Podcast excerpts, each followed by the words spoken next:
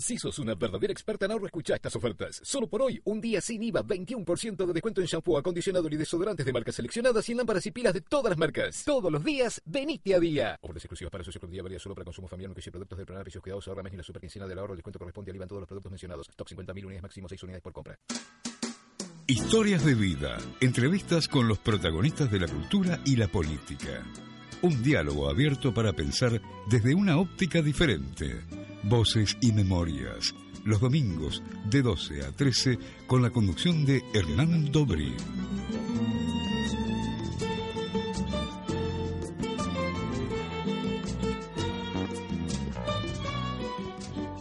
Muy buenas tardes, buen mediodía de domingo, bienvenidos a una nueva emisión de Voces y Memorias. En esta oportunidad tenemos un invitado muy especial, él es rabino de la comunidad Betel, es abogado por la Universidad de Buenos Aires, estudió educación en la Universidad Hebrea de Jerusalén, Talmud en el Hebrew Union College, es vicepresidente de la Asamblea Permanente por los Derechos Humanos, es miembro del Consejo Consultivo de Poder Ciudadano, fundador del Instituto de Diálogo Interreligioso, junto con el actual Papa Francisco y el dirigente islámico Omar Abud. Aparte es autor de diversos ensayos eh, y libros, entre ellos uno que compartimos juntos, que fue Ser judío en los años 70, testimonios del horror y la resistencia durante la última dictadura. Eh, nos visita hoy el rabino Dani Goldman. Bueno, y te, quiero contar, eh, querido Hernán, que, fue una experiencia muy grata, porque escribir un libro a dos manos uno nunca sabe cómo termina. Y en realidad eh, esos encuentros que teníamos, que eran largos, que discutíamos, que debatíamos, que cambiábamos textos e intercambiábamos textos. No, a mí me resultó de una eh, riqueza y de una gratitud que pocas veces tuve como experiencia en mi vida. Para mí fue también una experiencia muy innovadora, primero porque nunca había escrito eh, en combinación con nadie y por la otra porque no porque uno cree que mucha gente cree que porque dos personas escriben un libro piensan exactamente igual. No, claro, y, claro. Y lo enriquecedor fue eso, o sea, el debate de muchísimos temas. A veces la gente podría decir estos dos tipos están locos, pero debatíamos sobre un párrafo porque decíamos esto queda así, estamos queriendo decir esto, y dice, no, pero yo quiero hacer esto, y no, íbamos cambiando, intercambiando eh, opiniones. No, mira, me parece que cuando uno eh, encuentra la fuerza del cariño, más allá de debates ideológicos, uno puede entender de algún modo lo que significa el respeto, eh, lo que significa colocarse en el lugar del otro, lo que significa ese sentido de alteridad en su forma más profunda. Así que desde ahí fue que pudimos escribir este libro, un libro que eh, tuvo un, alto impacto, porque, a ver, por ahí los oyentes no, no, no, tienen por qué haberlo leído. Pero, tenía que ver con... Deben ir a leerlo. Claro, claro, claro. deben ir a comprarlo primero. ¿no? Eh, eh, pero eh, tuvo que ver con, con eh, a ver, una cantidad de expresiones nuestras, enfoques nuestros acerca de ciertos personajes judíos de los años 70, comportamiento de la comunidad judía, el colectivo judío, las fuerzas en pugna, las, las tensiones existentes, una época complicada de la que yo fui protagonista y, vos, eh, Hernán, eh, eh, fuiste un gran estudioso del tema, así que mucho de lo que vos leíste a mí me, me aportaba cosas que yo no conocía. O que no recordaba, porque uno le queda la memoria selectiva de algunas cosas, pero a detalles de, de muchísimas cosas que se vivían día a día, uno las va perdiendo naturalmente. Bueno, además, cosa que a vos te pasa y que a mí también, ¿no? Uno aprende que la memoria es una construcción presente eh, hay un eh, ejercicio que hizo el gran Guillermo O'Donnell, el, politólogo, que eh, en el año 76 grabó la opinión de algunos de sus amigos en relación a lo que estaba aconteciendo en la Argentina y después volvió en el año 80, si él era profesor en los Estados Unidos, volvió en, en principio de los años 80 y les dijo, miren, yo perdí el cassette de donde habíamos grabado todo esto y les pidió que con las mismas preguntas que vuelvan a dar las respuestas. Y las respuestas eran totalmente, totalmente diferentes. Así que la, percepción va, va, cambiando y por otro lado uno eh, en esa modificación de la, memoria presente también eh, va seleccionando, va dejando de lado algunas cosas eh, se eh, implanta y construye su propia memoria de cosas que uno las vio pasar y de repente se colocan en, un lugar protagónico. Y bueno, uno no sabe diferenciar a veces entre la verdad y la realidad en, esas, en esos aspectos. ¿no? Sí, no solo eso, aparte también uno trata de correrse los lugares dolorosos, ¿no? Por supuesto, de, por supuesto. las cosas que sabe que o pensó diferente o que hizo eh, en forma errada y esas las va dejando en el olvido y, recuerda solamente las partes. Sí, sí, o justifica sus, espacios cerrados.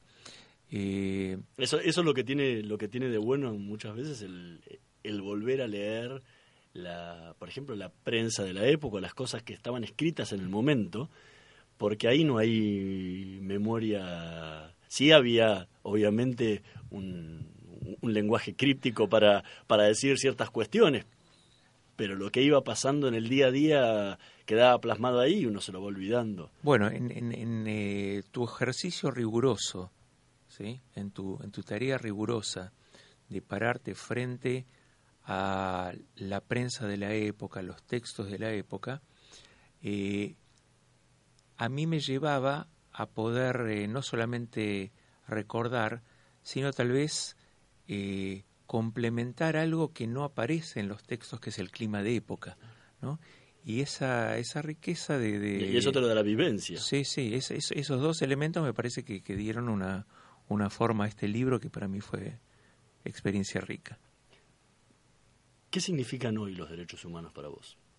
hoy en pleno siglo XXI con yo creo que siempre, situaciones diferentes. Siempre van a, van, a, van a significar lo mismo. Es decir, ¿qué es, eh, a, qué definimos el ámbito de derechos humanos? Definimos aquello que solamente puede ser violado por el Estado. ¿Sí?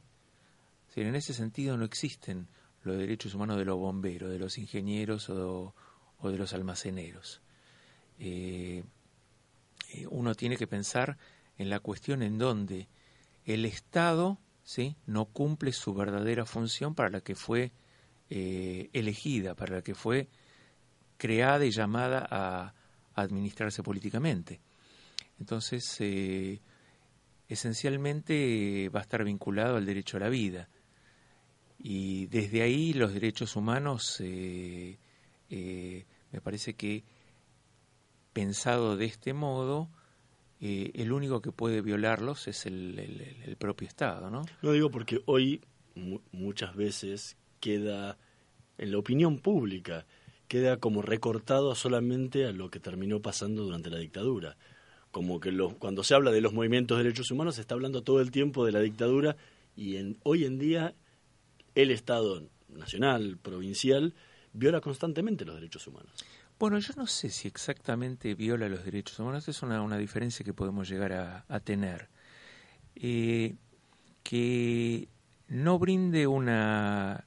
Mira, yo me acuerdo cuando en la campaña de, Alfonsín, a quien no pude votar porque vivía en el extranjero yo, me lo, me lo encontré en un avión, me acuerdo, y le, le pregunté, le preguntó a mi, mi esposa, Norma, eh, si se podía abortar desde el extranjero y dijo no, lamentablemente no, y esta es una de las eh, eh, reformas que vamos a, sostener. Después no quedó en la nada, no importa, pero... pero hoy, se puede, hoy se puede votar desde el extranjero. No sé, ¿se puede votar? en las embajadas, si uno tiene que ser residente en algún país, ah, se tiene que anotar y va a votar en la embajada. Reivindico ese lugar también de Alfonsín. Eh, pero Alfonsín tenía una, una frase muy fuerte que, que le había hecho su, su, su jefe de de campaña, ¿no? Que era con eh, la democracia se come, con la, democracia se educa y con la democracia se cura, ¿no? Eh, cuando en una oportunidad Marshall, el rabino Marshall Mer ya, ya vivía afuera, vino a, a Betel, yo todavía no era rabino de Betel en esa época, eh, se le hizo un gran homenaje y vino el presidente Alfonsín en ese momento. Y, Marshall fue muy, muy cauto y muy crítico ¿sí? al decir, con la democracia no se come, se come con eh, mesas en donde haya eh, gente que haya trabajado y pueda brindar comida a sus hijos. Con eh, la democracia no se educa, se educa con escuelas que brinden educación. Con la democracia no se cura, se cura con, con hospitales. Así que yo diría que desde esa perspectiva hay otra eh, forma de, de ver eh, esos eh, derechos que son derechos que el Estado tiene que cobijar y son inalienables a la constitución misma del Estado. Ahora, desde otro lugar, el derecho a la vida es el derecho humano básico sobre el cual uno no, no tiene que, que pasar. Por ejemplo, deberíamos pensar si eh, cuando alguien está privado de la libertad, eh, si las cárceles eh, deben registrar los derechos humanos básicos. ¿no? Y me parece que cuando el Estado no cumple con la función en, en cuanto a poder nuevamente reincorporar a alguien a la sociedad después de que haya pasado la tremenda experiencia de la cárcel, entonces el Estado está violando los derechos humanos. Pero también el Estado en el que están los propios presos dentro de las cárceles. Sí, sí, por eso. o sea, la situación esa, o, casos, por ejemplo, de, desnutrición donde, no, no, no, en las cárceles, pero digo, en los pueblos originarios, la desnutrición que hay en Formosa, del Chaco, digo, eso es culpabilidad del Estado y es un no, sé si llama una violación de derechos humanos, pero está ahí cerca. Sí, sí. En relación a las cárceles, eh, yo sé que, que, vos visitaste y a mí me tocó durante una, época de mi vida que iba eh, cada 15 días todos los jueves a visitar unos presos. Eh, yo veía el, estado el estado lamentable eh, en el que vivían esos, eh, esos seres privados de la, libertad, ¿no? Eh, privados de la libertad en el sentido de que, digamos, tenían que, pagar eh, sus, penas, sí. cumplir sus penas, pero que eh, gradualmente iban a salir peores de cómo, cómo entraban, ¿no? así que... A, eso me refería de, de, cómo se veían hoy los derechos humanos, porque en, todo, en todos esos puntos hay muchísima ausencia sí, sí, por del Estado y mucha responsabilidad del Estado. Por supuesto, por y, Y, es como que es un tema de derechos humanos que se habla mucho menos públicamente. Bueno, mira, cuando yo, fui secretario de la Comisión Provincial por la Memoria, eh, y era un grupo, la verdad que muy, muy interesante, presidido por eh, Adolfo Pérez Esquivel, eh, gente que venía de la política, del plano religioso, eh, de su propia militancia en derechos humanos, em, educadores, digamos, era una, comisión bastante heterogénea, que nos reuníamos una vez por mes y ahí habíamos conformado un eh, espacio que esencialmente trabajaba ¿sí? la reivindicación de eh, lo que la Constitución establece de cómo tienen que ser las cárceles. ¿sí? Eh, inclusive hicimos eh, varias eh, visitas a algunos penales que a los que la gente no, no digamos, así aparecíamos de repente, ¿no? En, las cárceles con, con un con un juez, con un fiscal y veíamos en qué, en qué situaciones viven. Así que hay organizaciones. La PDH también se dedica al tema de cárceles, derechos de mujeres, minoridad, eh, el, tema de diversidad eh, cultural y religiosa. Eh, yo hoy día soy el, presidente honorario de la, de la PDH y veo que hay una camada, soy presidente honorario no porque me lo merezca, sino por la edad que tengo, pero eh, eh, hay, hay jóvenes que hoy entregan ese sentido fuerte de, de, militancia alrededor de estas eh, agrupaciones de derechos humanos que, resultan sumamente sumamente enaltecedoras, ¿no? y, yo veo el compromiso que, que estos jóvenes tienen. Estamos conversando con el rabino Danny Goldman. Vamos a ir a, un tema musical y en unos minutitos volvemos. Overjoyed de Stevie Wonder.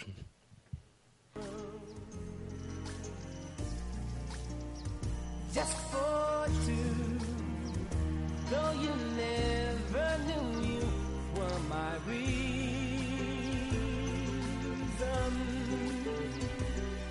I've gone much too far. for you now to say that I've got to my castle way over dreams. I am big out of perfect control.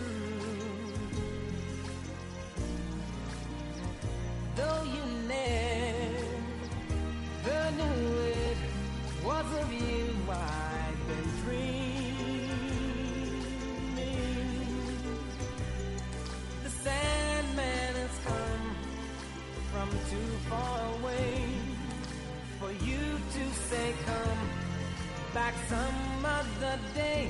And though you don't believe that they do,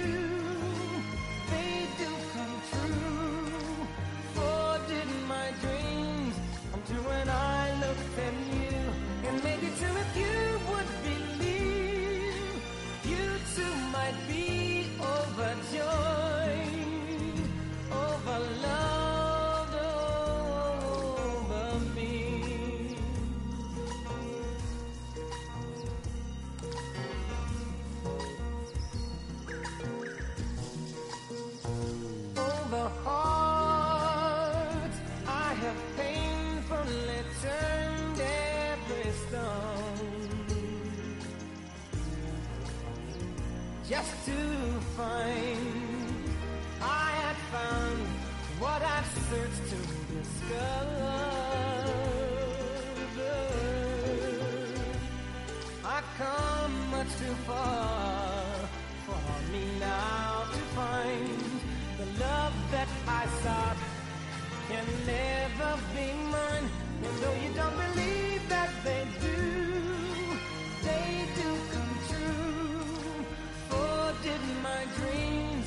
True when I looked at you. And maybe too if you would believe, you too might be overjoyed,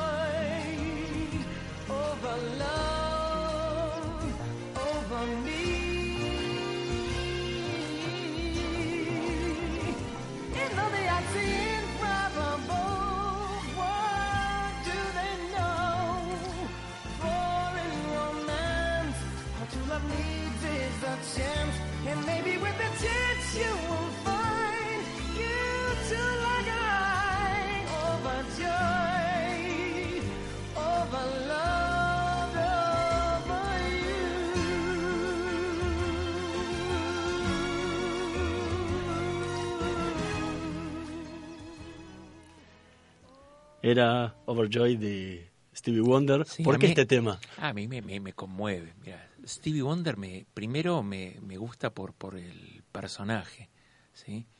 Eh, yo lo fui a ver a Stevie Wonder cuando estuvo acá hace algunos años en Vélez. En yo estaba ahí, eh, estaba ahí sentado viendo el show. Ah, mira, yo estaba atrás, atrás, eh, ¿sí? Y atrás era una fiesta, estábamos todos bailando los temas de Stevie Wonder. Según mis amigos que gastaron mucha plata sentándose adelante, no la pasaron tan bien como los que estábamos atrás. me, me impactaba el tipo imaginándome, ¿no? Un hombre ciego que no tiene noción de, porque él nació ciego, no tiene noción de eh, las decenas de miles de personas en una cancha de fútbol eh, aplaudiéndolo, porque, ¿sabes qué? Ese, era, era impresionante, digo, y por otro lado, me impactó esta cosa de su simpatía, de cómo lo llevaban de instrumento a instrumento, ¿sí? Lo sentaban en el piano, tocaba el piano de una manera majestuosa. Después eh, lo sentaban en, ¿sí? en otro instrumento y el tipo ¿sí? Eh, eh, cantaba, qué sé yo, con, con un virtuosismo único. Además, además, me encanta, el tipo produce ahí unos, eh, ¿sí? unos arpegios, que baja y sube, que yo digo, esto es de, un, de, un, de uno grande, ¿viste? Que, que rompe los modelos de la, de la música. Eh, Charlie es más o menos eh, parecido, porque también tiene unos acordes a los cuales uno se imagina que va a seguir de un modo y de repente pasan a otro, ¿sí? a otro tono. digo, esos son los músicos que a mí me gustan, porque a mí no me gusta la música armónica, me gusta la, la música inarmónica, ¿no? Me gusta la música que, que, que rompe estos esquemas, pero además, eh, eh, digamos, son, son, son monstruos, son, son únicos, ¿no? Eh, no, el, show fue realmente impactante. Sí, sí, y además... Se fue una fiesta durante todo el Se cantó tres horas, el tipo se cantó tres horas, tres horas sin parar, ¿no? no era, era bárbaro, bárbaro. Sí, sí. ¿Qué significa hoy ser rabino? O sea, ¿cuál es la función y la misión hoy de un rabino? Creo, creo que siempre fue, fue la misma. Eh, la función del rabino es ser maestro de eh, el pueblo judío en términos reales, es ser maestro de su congregación, en donde eh, esa, ese, ese magisterio va a tener que ver con una tensión permanente entre su congregación y el, rabinato, eh, o la, tensión entre el, rabino y, y, sí y sus feligreses. Eh, a mí no me gusta hablar de feligreses, pero... ¿Y cuál es esa eh, tensión? Y la tensión en donde uno es maestro y el otro es alumno y en muchos momentos de la misma manera, de la manera proporcional, uno es alumno y los otros son maestros. Eh, yo no creo en eh, la función sacerdotal del, eh, del, rabinato, aunque muchos lo ejercen como tal. ¿sí? A mí me hace sentir bastante incómodo. En la tradición judía, el, el maestro, el, el, rabino es exclusivamente un, un, maestro. En algunas posiciones puede tener un lugar de juzgado, de juez, ¿sí? pero yo diría que debe tener en ese sentido una función de amigable componedor. ¿no? Eh, bueno, y, qué es lo que trae el, rabino en ese magisterio? El eh, bagaje, el eh, conocimiento de la tradición judía, el lugar en debate que debe tener tanto lo que llamamos alajá, la ley judía, como la agadá, sí que es, es el género, otro género, llamémoslo literario. Em, y desde ahí eh, es ese acompañamiento que implica lo que implica todo lugar de un docente. ¿no? Vos como docente en, la facultad eh, sabés perfectamente que eh, en algunos momentos vos sos el docente y aprendes de tus alumnos. Esto lo dice el, Talmud, ¿no? Dice eh, que aprendí eh, tanto de mis alumnos como aprendí tanto de los textos, dice, pero además otra cosa, dice, mucho más aprendí de mí mismo, ¿no? Es decir, de mí mismo en mi relación con el otro, no es un estado de egoísmo, no es un estado en donde me desvinculo del otro. Es un estado en donde mantengo una, un, vínculo. Yo diría entonces que el rabinato en ese sentido es un, un sistema vincular. Ahora, a, donde iba a apuntar mi pregunta es, en, dentro de las múltiples funciones que tiene el rabino, obviamente una es la de oficiar y la prédica claro, no, del rabino es muy es muy importante. Sí, la, la, de, la de oficiar no es, ¿eh? Oficiar, es decir, mira, hay algo, todo lo que hace eh, un rabino lo puede hacer cualquier otro que no es eh, rabino. Y es más, eh, en determinados círculos, que vos tengas lo que se llama la smija, el, el, título, ¿sí? o el, el reconocimiento, no te hace específicamente rabino. Yo conozco muchos, mucha gente, y he tenido yo maestros que no tenían específicamente el título de rabino, pero eh, que yo personalmente no les llego a los talones. Así que para mí esta cuestión de, de eh, el, eh, uno vuelvo a decirte, ¿no? la cuestión del rabinato es un tema vincular, ¿sí? un tema vincular en donde uno tiene que saber colocarse en alumno y tiene que saber colocarse en maestro, porque la función maestro-alumno es bastante parecida. ¿Y las problemáticas que se plantean son las mismas de otras épocas o, han cambiado? Mira, hubo, hubo épocas que yo recuerdo así, bueno, de repente... Pero por eso digo, la, época de la dictadura no era lo mismo que hoy en día. La dictadura no era lo mismo. ¿Cuáles son las de hoy en día? La época del, del 2001 no era la misma, ¿no? Que tenía que ver con, con eh, eh, la falta de trabajo, eh, el hambre. ¿Las de hoy en día cuáles son? Eh, yo te diría, bueno, a mí, a mí ya me agarra un poco más grande todo, así que eh, me sigue agarrando con, con, cosas que en las que soy sigo siendo contestatario, pero eh, por otro lado eh, ya no, no, no reacciono del mismo modo como hubiese reaccionado a los, a los 30 o los 40 años. ¿no?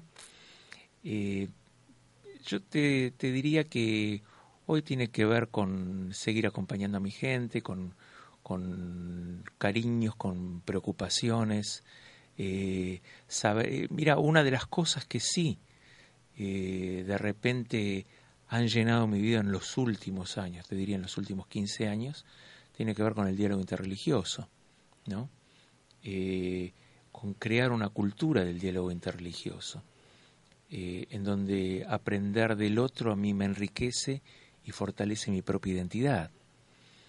Eh, así que te diría que, que, pasa por muchos, por muchos aspectos, por muchos lugares, y seguir acompañando en el ciclo de la vida a, la gente que uno, que uno conoce. Mira, yo me paro en, en, en Yamim Noraim, en las altas fiestas, en, en mi congregación, en mi comunidad. Sí, vos, vos eh, sos participante, sos, sos congregante mío, ¿no? y sabes que hay, hay 3.000, 4.000 personas y yo tengo, si cuando empiezo a mirar los rostros, conozco a todos, a quien no acompañé en un casamiento a su hijo, le hice el bar mitzvah o tuve el, el, eh, el, el momento de tener que acompañar en, en el dolor a, a, alguien. Así que de eso se trata la, la, la, vida en, comunidad.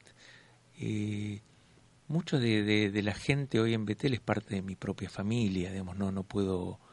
Así que cuando nos miramos a los ojos ya nos, eh, nos reconocemos y nos... nos eh, y, tenemos el, sentido de haber recorrido juntos una vida. Seguimos conversando con el rabino Danny Goldman. Vamos a ir a, a, una pausa y volvemos en unos minutitos.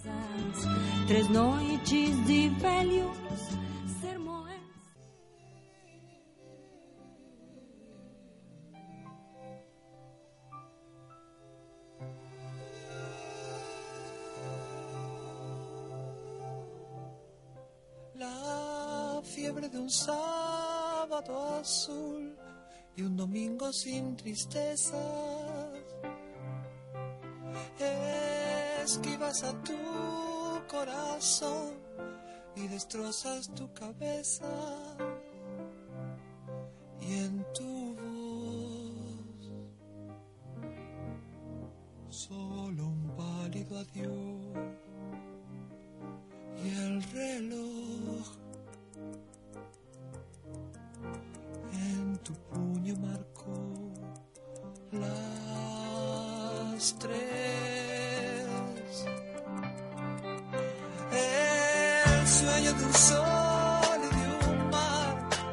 una vida peligrosa. Cambiando lo amargo por miel y la gris ciudad por rosa. Te hace bien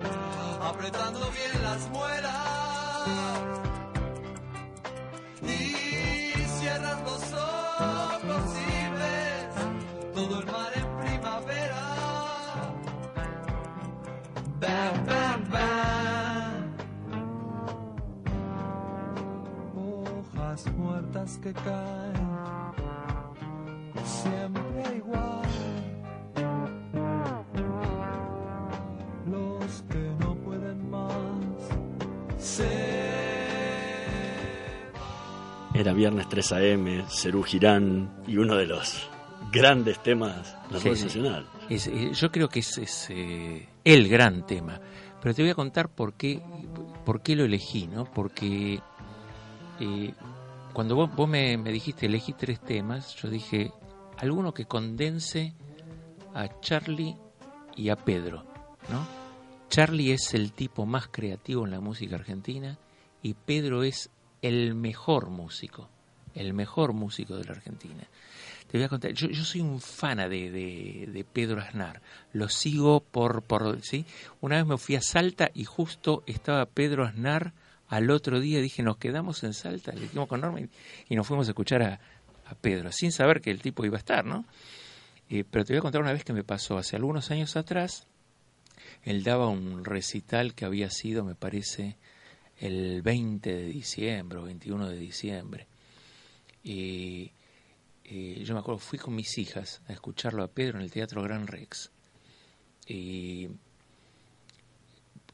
estaba, estaba, viste, en éxtasis cuando terminé de escucharlo y busqué por internet el, el, el mail de él. Al final lo encontré y le escribí, eh, Pedro, soy Daniel Goldman, mucho gusto, qué sé yo. Eh, me encanta lo que, soy un fan tuyo, me encanta lo que hace, qué sé yo. Le digo, ¿y qué manera, sí, más interesante, más linda de poder terminar el año? Entonces, bueno, vuelvo a, sí, a los dos días, eh, estoy el 23 de, de diciembre, estoy en mi oficina y de repente mi secretaria, sí, Debbie, me dice, tenés un llamado, Pedro Aznar. Le digo, no, no puede ser, no puede ser. Me llamó por teléfono, Pedro Aznar me llamó por teléfono. ¿Viste? Bueno. Pues, y digo, además, esta cosa de ubicarse... sí, La, con- humedad de los grandes. ¿no? Claro, claro, claro. Sí, sí, sí, sí. Bueno, a partir de ahí me, me tiene como uno. Wow. Volviendo a lo que a lo que estábamos hablando a lo que estábamos hablando antes, eh, ¿cómo te posicionas ante los ante los diferentes temas como como rabino hoy? eh, en base a, a todos los años de experiencia que tenés, eh, a, a- a todo lo que has vivido eh, en, en todos estos años de, de Mira, rabinato. Te, te, te, te voy a contar que una de las cosas ¿no? que tiene que ver con... Es decir, una, una de las... Ya que hablamos específicamente de las funciones, una de las funciones tiene que ver con acompañar a, a, los eh, deudos en su momento de, de, dolor, de pérdida por, por los seres queridos. Eh, yo no pude nunca comprender con profundidad, con hondura, ¿no? de qué se trataba esto hasta que perdí a mis padres. Eh, esa, esa cuestión de sentirse acompañado ante ese drama, ante el drama de la vida, ante el dolor de la vida, porque es un dolor único, inconmensurable. Y eh, aprendí algo que, que, para mí fue muy, muy marcante. Uno es un niño mientras tenga sus padres. Tengas la edad que tengas, uno es un niño mientras tengas a tus padres. Eh, porque siempre son una referencia viva en las decisiones que vos tomás en la cotidianeidad. Me parece que ese es el punto cuando se habla de, en, en, el texto bíblico se habla de honrar al padre y a la madre, no es específicamente esa idea de eh, respeto personal, es el respeto simbólico que te acompaña durante toda la existencia y que después se transforma en algo mucho más grande cuando ellos no están. ¿Sí? Eh, es eso lo que de repente a mí me, me marcó. Una de te doy como ejemplo ¿no? de, de, aquellas cosas que... Eh, el casar amigos, es decir, casar, eh, participar en la ceremonia de hijos de amigos míos. ¿no? En donde también te coloca en la dimensión de esa, de esa, sí, esa canción que, que se canta tanto en, el violinista en el tejado, cuánto crecieron nuestros hijos, bueno, ahí te das cuenta, ¿sí? Cuánto pasó el tiempo para vos cuando ves el rostro de tus amigos acompañando a sus hijos en la jupa. Y yo te diría que son esas cosas pequeñas que eh, llenan el alma, que eh, desde ese lugar, eh, sí, humildemente de, de, la tarea rabínica, que, que, que te, te, dan, te hacen darte cuenta cuánto, cuánto uno va creciendo, cuánto uno va madurando. ¿Por qué elegiste ser rabino? Hubo muchas cosas, ¿no? Yo en, en principio me gustaba mucho la, la, la tarea docente. Fui moré durante muchos años de mi vida, eh, antes de, de, empezar la, el, rabinato. No, inclusive, digamos, paralelamente con el, con el rabinato. Fui moré en escuela primaria, en escuela secundaria. Eh, y después me interesó mucho la, la tarea académica. Eh, ¿En qué sentido? Quería Sí, yo soy un, apasionado de la lectura, eh, tengo buena memoria y de algún modo estas dos cosas me... y, tengo mucha paciencia, ¿no? Entonces eh, estas tres cosas prácticamente completaban, pero nunca me pensé dedicar a la tarea congregacional, ¿sí? Eh, inclusive me fui a, a, estudiar a los Estados Unidos el doctorado con, el objeto de, dedicarme a la, a la, vida académica. Eh, bueno, pero de repente en un momento el rabino Marshall Mayer me llama y, me dice, tenés que venir acá, eh, aunque sea, tenés que venir por un año. Bueno, ese año fueron 25. Eh, aprendí al lado de mis, de mis colegas la, la, tarea, ¿sí? Em, cuando llegué a, Betel, eh, mi colega Mario Reusman, que es un, gran, un gran pastor de almas, ¿sí? Eh, pude compartir con él eh, la tarea.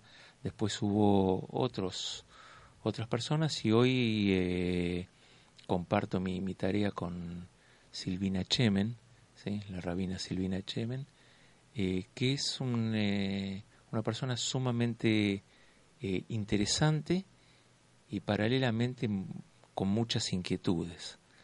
Así que eh, a mí me hace muy, muy, muy feliz eh, compartir con mi congregación y con, con Silvina en estos momentos el, el, el, derrotero de la vida congregacional. O sea, tenés una formación puramente humanística. ¿Qué, ¿En dónde entra el derecho en todo esto? No, no, en nada, en nada. Porque te recibiste abogado. No, absolutamente en nada. Es decir, eh, Eh, no, es decir, me, me, sirvió, yo te diría, me sirvió para cierta lógica, para el desarrollo también de la memoria. Pero eh, es una, una época ¿sí? que la, la, la niego en mi vida, la borro de mi vida. No sé de qué se tratan los tribunales.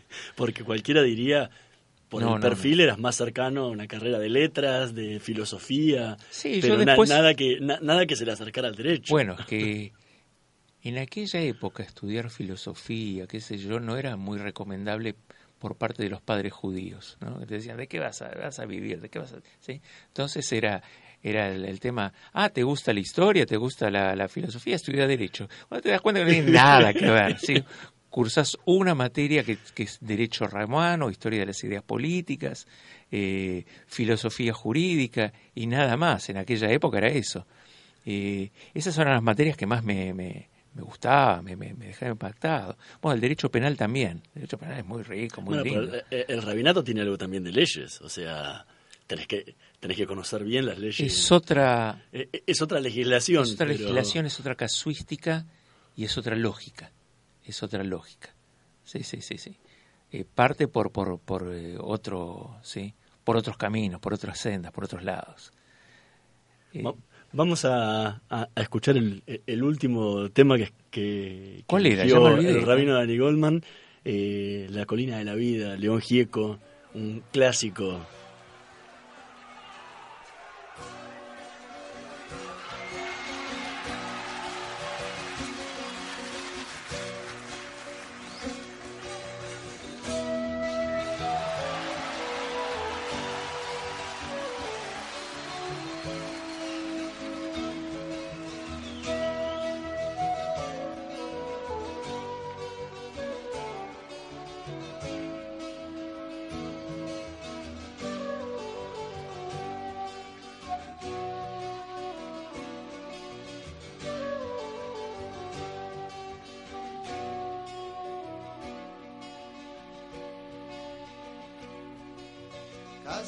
Casi, nada me resulta pasajero,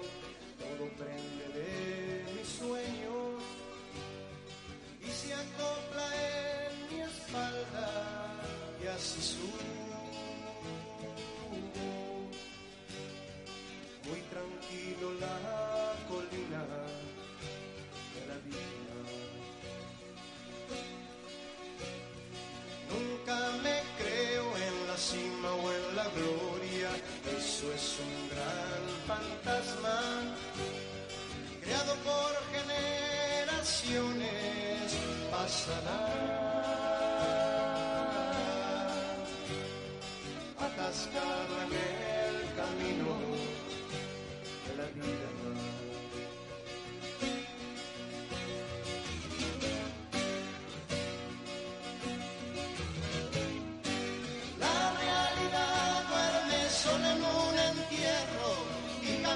triste por el sueño del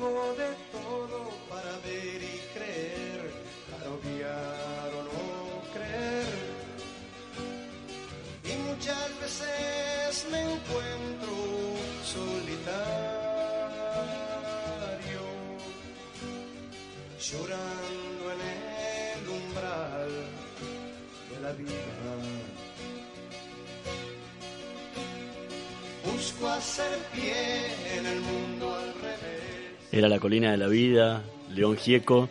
Y seguimos conversando con, con el rabino No, Dani Goldman. vamos a hacer un, ¿sí? alguna, alguna reflexión alrededor de la colina de la vida. ¿sí? León Juico es, es, es otro de los grandes monstruos de la música argentina. Sin duda. ¿sí? Y no sé si eh, los oyentes se, se pudieron ¿sí? eh, centrar en lo que dice. ¿sí? Nunca me creo en la cima o en la gloria, eso es un gran fantasma creado por generaciones pasadas. Es fabuloso, ¿sí? Es decir, e- ese, ese sentido de la, la humildad que yo la reconozco en Gieco. Te voy a contarle una vez lo que me pasó con Gieco.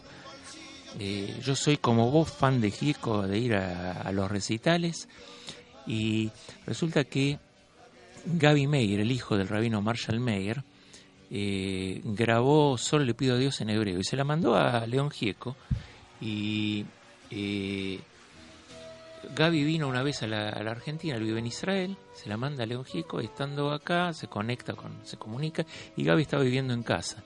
Un domingo a la mañana eh, suena el teléfono, yo atiendo y me dice, buenos días, mi nombre es León Gieco. Fíjate, no dice soy León Gieco, mi nombre es León Gieco. Eh, yo quisiera hablar con Gabriel Meyer. Entonces yo me pongo y digo, a ver cómo es la cosa. Y así le digo, escúchame, yo voy a todos los recitales, compro los discos, soy un fan tuyo. Y viene este y lo llama por teléfono y yo que, que, que te sigo, de- me dice, ¿cómo te llamas? Daniel Goldman. Ah, bueno. Dice, justo había leído unas cosas mías, él, ¿no? Entonces me dice, ¿dónde está? Le digo, mi casa. ¿Vos estás llamando a mi casa? Está- en mi casa. Eh, entonces me dice, voy para allá. Y se vino a casa León Gieco a tomar mate. Vos sabés, eh, justo estaba mi, mi hija menor y, y- mi esposa, me sacaron una foto.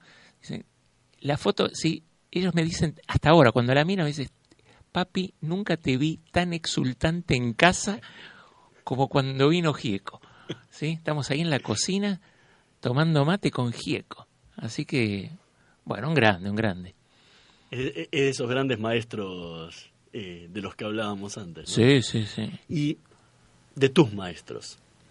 ¿Qué, qué te dejaron cada uno de, tus de tus maestros referentes eh, en, en el pleno rabínico? Bueno, eh, Marshall Mayer, a quien le debo muchísimo, eh, y para mí es, eh, sigue siendo una, una, una guía, un, un- un ejemplo. Eh, y te puedo citar al- al- algunos otros, ¿no? Eh, el rabino Shmuel Avidora Cohen, que era, un rabino israelí eh, que era una fuente de sabiduría y de memoria y de, de- de- vida. Eh, Eli Schweit, que era un profesor de la Universidad Hebrea de, Jerusalén, eh, con quien yo aprendí eh, pensamiento judío, lo que se llamaría filosofía judía. En realidad hay un debate si se llama filosofía o pensamiento, por eso le pusieron Machshevet Israel, pensamiento judío. Moshe Greenberg, que fue un profesor mío de, de Tanaj en la Universidad Hebrea. Eh, después eh, Abraham Holtz, que fue en, en Estados Unidos un profesor de literatura, ¿sí? con quien aprendí eh, Agnon, Shmuel Yosef Agnon, a entender de qué se trata la investigación eh, sobre literatura.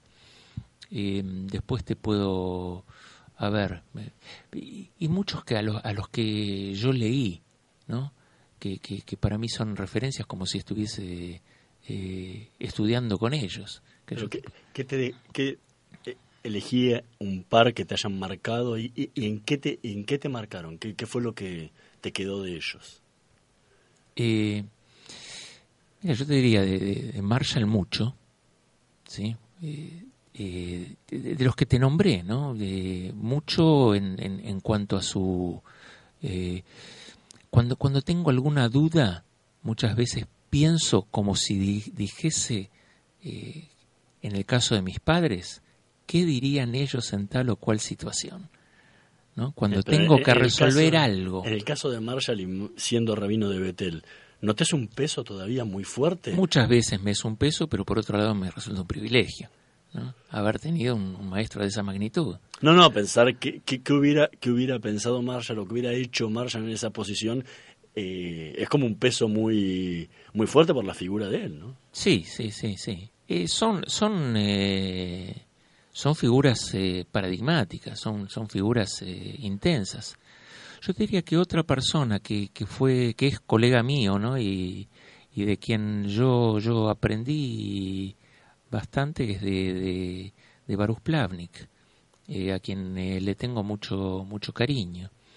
Eh, cada tanto nos vemos, nos peleamos, qué sé yo, viste, pues parte del, del, del show que tenemos armado, los dos. Pero hay gente que, que en ese sentido que, que marcó que marcó mi formación. Que ¿Qué marcó- significa para vos Roberto Gretz? Roberto Gretz. Roberto Gretz es un grande, es un grande. Roberto Gretz eh, fue profesor mío eh, en, me acuerdo, una, una asignatura que se llamaba eh, Teología de la Shoah, ¿sí? y que me enseñó a bucear a través de una cantidad de pensadores de lo que se llamó la teología post-holocausto. Eh, y eh, a posteriori yo, yo fui su rabino asistente en Río de Janeiro. Él, él, eh, me enseñó lo que significa la dignidad de la pobreza. ¿sí? Con él, él, me llevó de la mano a, las favelas en Río de Janeiro eh, a, conocer otra realidad eh, y a, a sentirme parte de esa, de esa realidad. Cuando vos no tenés una realidad en su completud, no estás viviendo la realidad, ¿no? Y eso aprendí de, de Roberto.